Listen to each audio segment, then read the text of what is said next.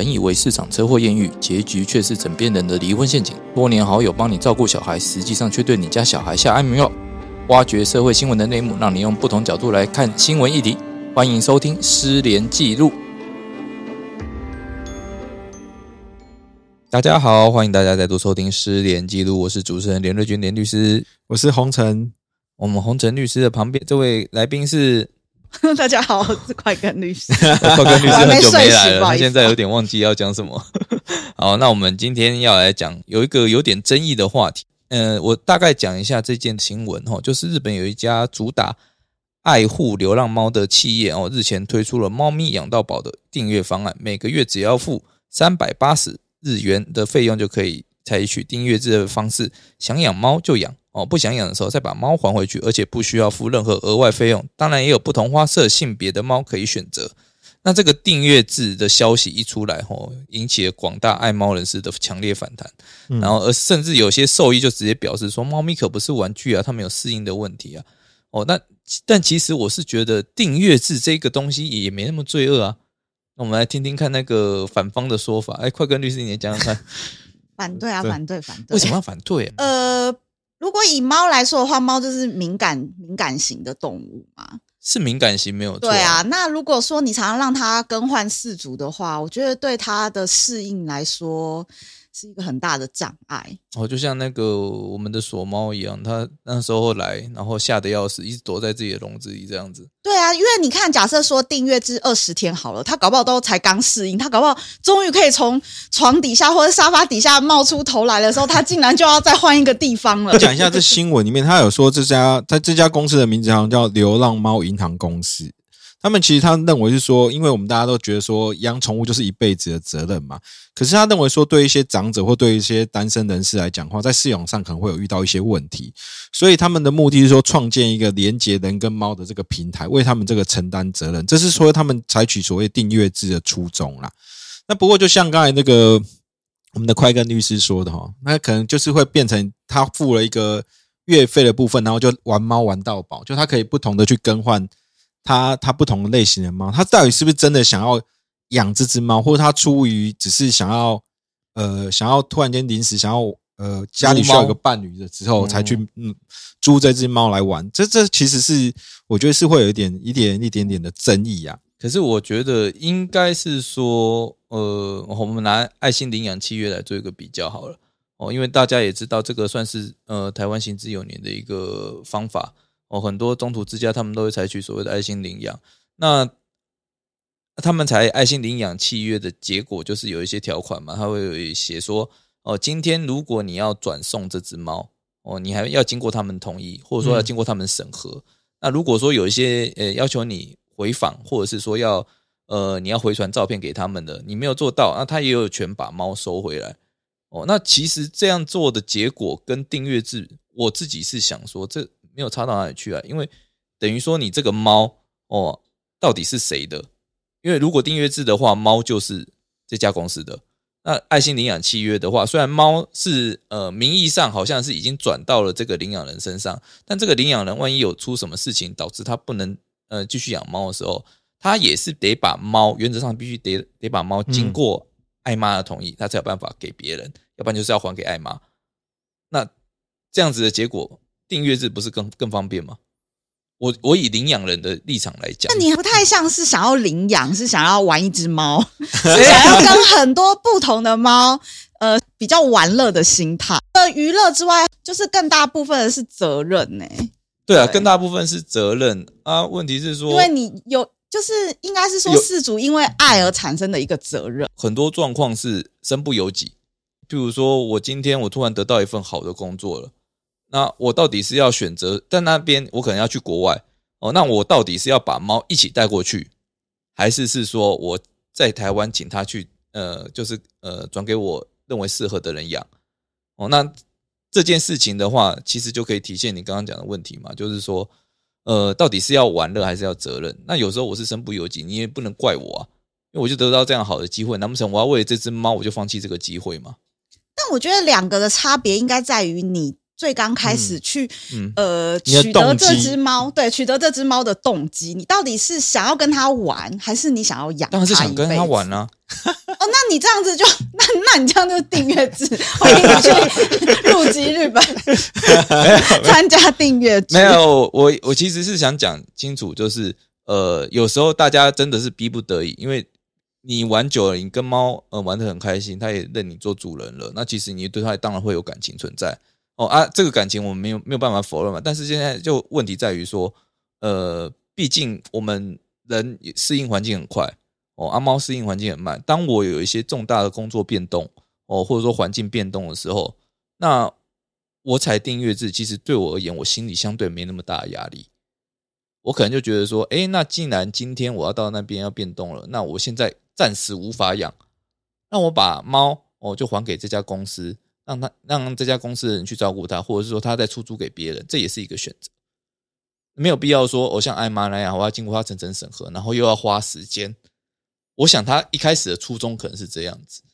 其实我觉得彰显一个东西，就是说，你你到底把猫当做是，或者说把宠物当做是一个玩具，还是当做是，就是像来说的责任，就是一个生命。那假如说像你刚才举的那个例子，比如说我要出国或干嘛，假设说，我觉得真的是把他当做是一个家人一般的对待的话，通常我们的做法是应该会想尽办法让他跟着我到国外去一起生活，或者是你呃不会在帮他找一个更好的事主，或者是你托寄养给你的亲朋好友们，啊，问题亲朋好友不一定能接受啊。或者是你帮他找一个好的事主，我觉得也是有对，可是如果迫在眉睫呢？我没时间了。迫在眉睫我我可能说，哎、他给我两个礼拜到职，我两个礼拜我找不到新的事主。嗯，应该说我我会觉得说，假设真的是事主的话，他一定会在这两个礼拜的这个时间内，他一定会想尽办法去做，而且他我觉得他事后会想要说，呃，假如说我这边安顿好之后，我可能会想办法回过头来再处理猫的事情。可是，在订阅之上，我觉得他有一个给事主一个一个理由或是一个借口。哎，反正我因为我是订阅制嘛，那我还给这个这个这个银行，他自然会去帮他做后续的事情。我我觉得雇主好像就说我心里好像就把这个责任给抛下，因为我是订阅制，我这本来就不是我的，所以我本来不就不需要对他负责任。可是假如说是一个我们领养，这个就是我们的家人，我的时候，我会觉得付出的心力或代价会不同。但我不是说这个东西好或不好，我只是说，可是你回过头来，我觉得这个东西，呃，以我们看网络上的讨论，大家比较 care 一点是说，呃，就是这只猫它会受到什么样的怎么说？它我们会顾虑到这个生命的感受，这只猫的感受，也就是说，它可能因为猫我们都说是比较敏感的动物，所以它在频繁的换饲主，即便你回来就是你回来这边好，你二十天之后再回去，或是你长期两年三年之后你再回去，可是其实对这只猫来讲，它就是必须要去适应各个不同的物种。那呃呃，雇环境主或是环境环境，嗯，那对它的这个身心的照顾是不是比较合适？以以一般来讲说，比较爱就是站在宠物是生命的立场的人来看的话，他可能在切入的角度上来讲，他会觉得你这样子其实我发现是一种对于猫咪来讲，就是是一种虐待嘛，至少它精不神虐待。对，这不是不是一个好的照顾方式啊。可以有的猫也比较活泼嘛，比较能够适应环境啊，例如说橘猫之类的。橘猫就很亲人啊，而且它你叫它改变环境，它只要有吃，它就很开心啊。我觉得应该是说，你看到它，你觉得它很亲人，是因为你去到了他生活的地方，而不是他离开他原本熟悉的地方，去到另外一个他不熟悉的地方。如果你把他带回家，局限在一个空间里面的时候，他可能会看到，就是你可能会感受到他原本跟他路上的情况是不一样的。因为你们讲这些问题，就是担心说，哦，事主这种采取订阅制的结果，事主会滥用他的权利，他会觉得说，哎，反正我没办法养的时候，我就推回去，一个很方便的机制。哦，然后我想想再养的时候再把它租回来，哎，对我而言很方便啊，我又没有什么负担，心理上又觉得说，哎，我又省了一笔，哦，可能旅馆费用啊，哦，我说要跟人家请人家照顾的一些费用啊，因为对，因为对事主而言，那原本就是公司的猫。但是如果我在契约里面，我把订阅制的契约里面加了一些条款，譬如说，你租了这是，诶、你同一只猫哦，你不能退租超过几次哦。那如果违反规定的话，我会让你不能再租猫。那这个状况是不是有办法解决掉？因为如果我我既然呃，你们讲到订阅制的缺点是这个嘛，就是他退回来的时候，他没有任何的呃，就是降低他的心理心理上的障碍嘛。哦，心理上的门槛，它就很简单就可以跨过去，因为这猫本来就是公司的，我把它退回去给公司，那我其实我心理上没有任何障碍，我就很容易退回去，那我就更容易不负责任。但是如果我今天我在条款里面写，哦，你今天你退回来的话，呃，我只让你，诶这个账号或者是同一个人，我只让你退一次或两次。哦，那这样子是不是有办法解决你们讲的问题？哎，可是我觉得，其实那我觉得那是因为我们看东西，我我讲一下我的，我觉得那是因为我们看东西的这个角度上来看是以人，好，我们限制这个人只要只可以哎好退出两次好了。可是假如说你两个人、五个人、十个人，对那某一只猫来讲，它可能要被被可能要退好十个人好，它可能被退个十次、二十次，就是它一直在这个轮回当中。那我们之所以要领养，说既然它就是绑定这个人，我其实。在某个角度上来讲，它有点像是呃，我不知道这样比喻对不对，就好像有点像是呃，我们说的那种呃，终身的工作的，就是以前那种终身工作制，就是你这只猫就是你的，你就是要照顾它到终老。可是现在就是好像我们一直在一直在跳槽，一直在跳槽。可是我觉得人可以这样做，因为对我们来讲，我们人适应环境其实也许比猫猫还他们的这种适应环境会比较快。可是以动物来讲的话，它我觉得他们。以至少我们至少看到相关的资料来看，他们好像都是需要一个比较长期稳定的关系。可是，在这种在我们这种订阅制里面，其实某方来讲，我觉得我们但我们因为我们还没有实际去操作，不知道。但是比较能够想象是说，假设说它真的轮过十个雇主好了，那这只猫某方来讲，它之后还会在就是在相信人类嘛？他其实等于说被十个雇主。舍弃、抛弃之后，我觉得他的自信心应该都被打击光了吧？这这个东西在爱心领养，就是说哦，不用付钱的这种状态下，也有可能会发生。因为有很多爱心领养契约都会写清楚，有时候会给你一个饲养的期间，哦，就是尝试的是饲养的期间，确认说你跟这只猫合不合。那也知道有些猫真的很凶哦，它很难跟人相处，或者说他到陌生环境就会警觉性很强、很敏感。哦，那导致说他可能人家养不到几天他就回来了，养不到几天他就回来了，那结果是一样的。是要回到初衷，就是你到底是为什么要去，就是养这只猫？你到底是为了好玩，还是你是真的想要养一只猫，想要跟他就是陪伴一一辈子的那种感觉？其实是完全不一样。就是我觉得动机会影响到你之后的行为。我如果是管理者，我就譬如说我是这家公司的管理者，或者说我是艾玛。我怎么知道你动机到底是什么？所以我觉得爱妈事先现在其实爱妈蛮严格，他们真的会透过事先的一些，比如说他告诉你这只猫的习惯，嗯，或是它的特性，然后让让想要领养的人，他也可以从这每一只猫的个性习惯去选择它所要养的猫咪，嗯，对。但是我觉得订阅制就是真的，就是我觉得是给就是。自主一个太大的空间了。哎，可是如果我这家公司，譬如说我是流浪猫咪银行的老板，那我就跟大家公众承诺说，哦，一只猫只会出租一两次。哦，那我们也是希望采终身订阅。哦，那当然这样对我们最好，因为越稳定嘛。哦，那呃，就像你刚刚讲的，那爱妈他们会做审核，我也会希望审核，说是我我把这只猫的状况，它的跟人相处的。情形哦，写在上面，揭露出来嘛？你能接受，你再来。那同样，我也可以审核这些人的背景。那我只是预防说，哪一天他们真的出了什么 trouble，他们真的呃临时无法养猫的时候，哎，猫一定会回来我这边。这样的话，结果好像跟爱心领养真的差不了多少啊。可是，可是我觉得重点还是会是在管理上的问题。没有，可是假如你这样的话，其实就跟他们定出来这个初衷的订阅制完全是。对，已经不一样，完全不一样。那其实这个你的角度就偏向爱妈的角度。对对，其实我就是想把两个合在一起啊。可是以他们的方式，我我觉得应该说这一家从呃流浪猫银行，它所想要针对，因为我说过，因为它的前提是针对流浪猫。那流浪猫的前提就是它其实是无主的，也许他的目标的初衷是说，我希望透过这种呃，就是类似订阅制的的过程，让这些事主。或是呃，让一些喜欢小动物人，他能够跟这个宠物接触之后产生连结，之后他们也许愿意就是直接把它呃收养或其他的方式。这是其实是某方来讲，就是可以舒缓，也不是舒缓，就是让这些呃真的有养动物需求的人的话，他有一个管道可以去接触。可是这个方式，但遇到所谓的宠物生命，那个又是另外一个地。可是我说就他的议题来讲，假如真的是在想要解决流浪动物这一块的话。我我个人是觉得它不并不失为一种可以解决的方式，因为你换个角度想，就是我先试着跟这个宠物生活，那可是，在四个宠物生活里面，假如说我们用领养的方式，我之后可能还会有弃养这些心理的压力。可是，假如说我是用订阅制，我养了之后，假如说，哎，我觉得 OK，我可能持续就会照顾它。可是，假如说我觉得不 OK，我可以把它就是说，呃，就是还回去的话，其实在我在一般的心理，它可能只是一个契约上的一个行为，所以我可能没有什么心理的压力。可是某方面，他就会了解说，哎，也许我在养的这个宠物的过程中，知道我可能是一个不适合养。宠物的人，或是不适合养猫咪的人，他也可以筛呃筛选掉一些。可是另外一个方面，从猫咪的角度来讲，他也许有机会遇到一个雇主，而不会在所谓的那个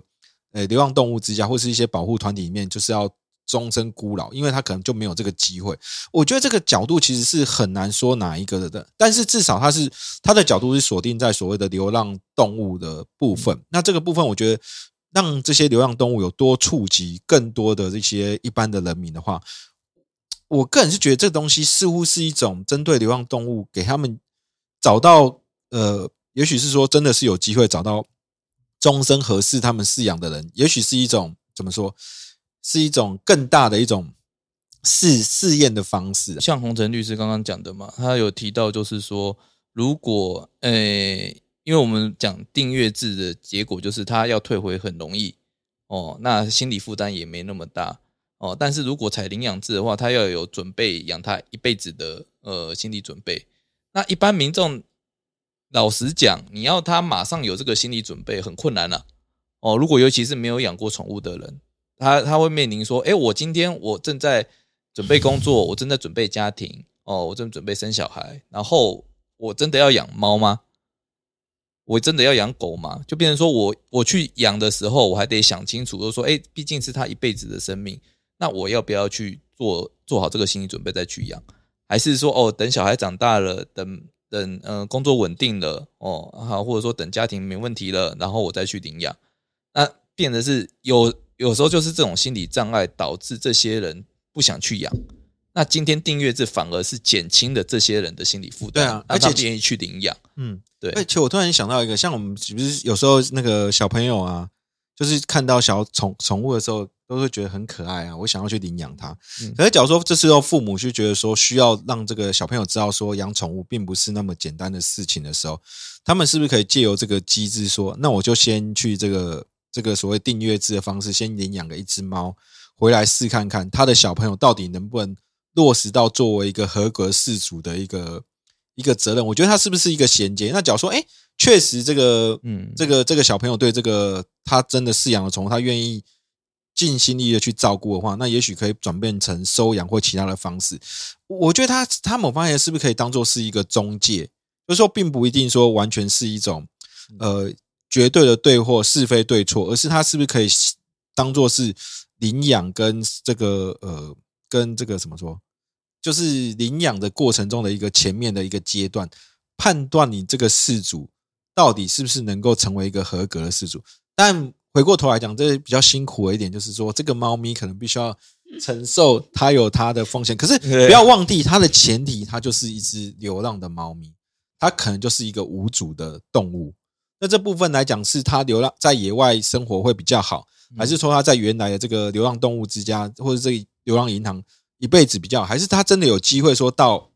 进入别人的一个生命中是一种机会？到底是哪个比较好？我是觉得它是应该是可以当做是一个。中间的一个衔接的一个一个一环。目前现在也有很多那种宠物咖啡厅，那他们其实也会收养流浪猫咪，然后养在店里面，然后让去，比如说去吃饭，对，去消费的客人去接触那些猫咪，看他们是不是愿意将来领养他们。我觉得这也是一个办法，因为。呃，如果你真的想要养猫咪，或者是你真的想要养一个宠物，我觉得你还就是事主还是要自己先做好心理准备。那你要想办法，比如说你想要，如果说你自己本身家庭有一些问题，你必须要去克服，或者是你你你觉得你自己的心态还不够稳定，那我觉得你必须要自己先想清楚，再透过去宠物猫去宠物咖啡厅跟猫咪互动，或者是跟狗狗互动，想一下说你到底适不适合。养一个宠物，而不是说把你的心理负担，就是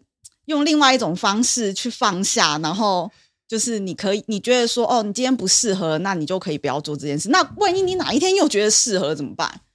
过了过了三个月，你又觉得，哎，我现在的状态好像又很好了，哎，我再来去，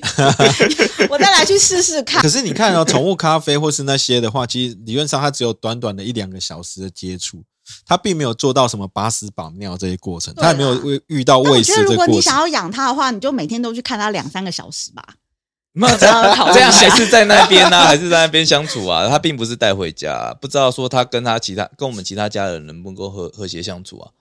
这可能是比较诶，因为那边毕竟是消费的地方。再来是呃，其实有人有讲过，就说这是在宠物咖啡厅的动物哦，他们有时候会变得比较势利，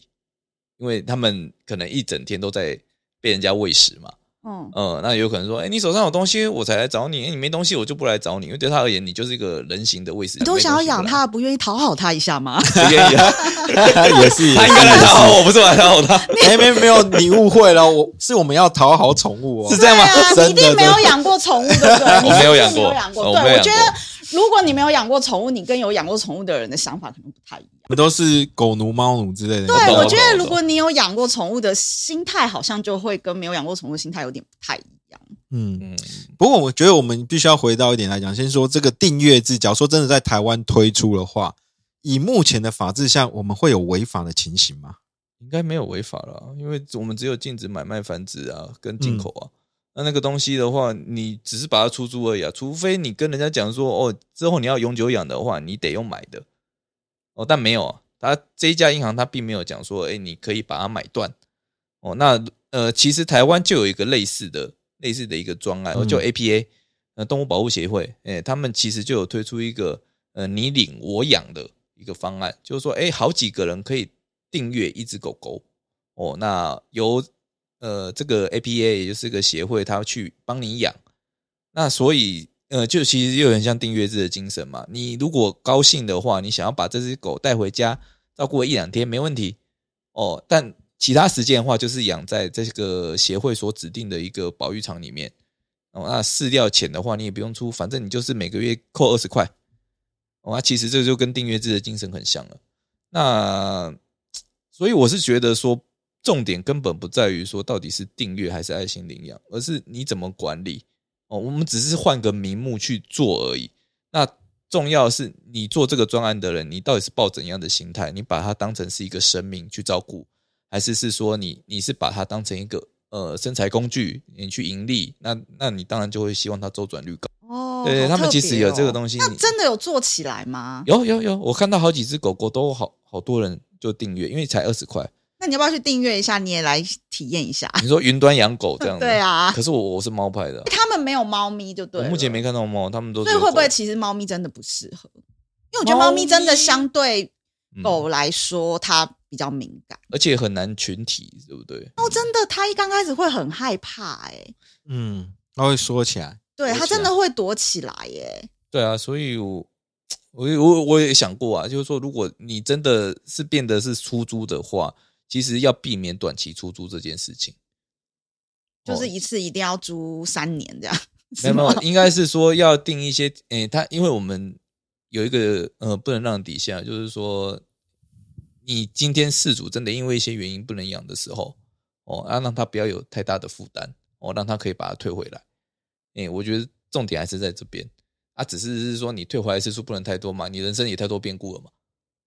哦，因为如果你人生很多变故的话，那你代表你连自己都照顾不了了，那你怎么照顾猫呢？那我觉得这样子做就合理多了。对啊，你事主应该自己去流浪。对啊，我我想法是说，真的是管理比较重要，而不是而不是说到底是采用哪个制度。当然，衍生出来的可能就有的人会认为说，你如果讲订阅制，你就是把猫当物嘛。然后你把猫当物的话，你就会有这种想法。呃，但我觉得这不是绝对的，因为法律上它其实就是个物。哦，对我们对人类的法律而言，它就是个物而已。那我们现在要怎么处理？哎，那你后面管理好的话，其实会达到跟爱心领养差不多的效果的话，那为什么不是采用订阅制？因为采用订阅制其实是一个正向循环，有我有固定的收入进来，后面才会有办法去有更多的资源去照顾这些哦外面的流浪猫，甚至帮这些流浪猫绝育哦，那可以避免更多的流浪动物上上街，那不是更好？之后我们真的有机会的话，看台湾有没有哪个新的这个 NGO 或是一个新创企业愿意来做这个事看看，我觉得是一个非常有趣的议题。对啊，要不然我我其实觉得像 APA 他弄那个，我我我都自哎，好，我们想要云端养播的时候，我们就去养一只啊，养一只，我们来试试看，云端养狗不知道是什么这样感受？对啊可以可以可以可以，好，对，云端养狗、云端养猫，我觉得都可以啊，就大家都云玩家。今天先到这边，谢谢大家，谢谢谢大家。拜拜。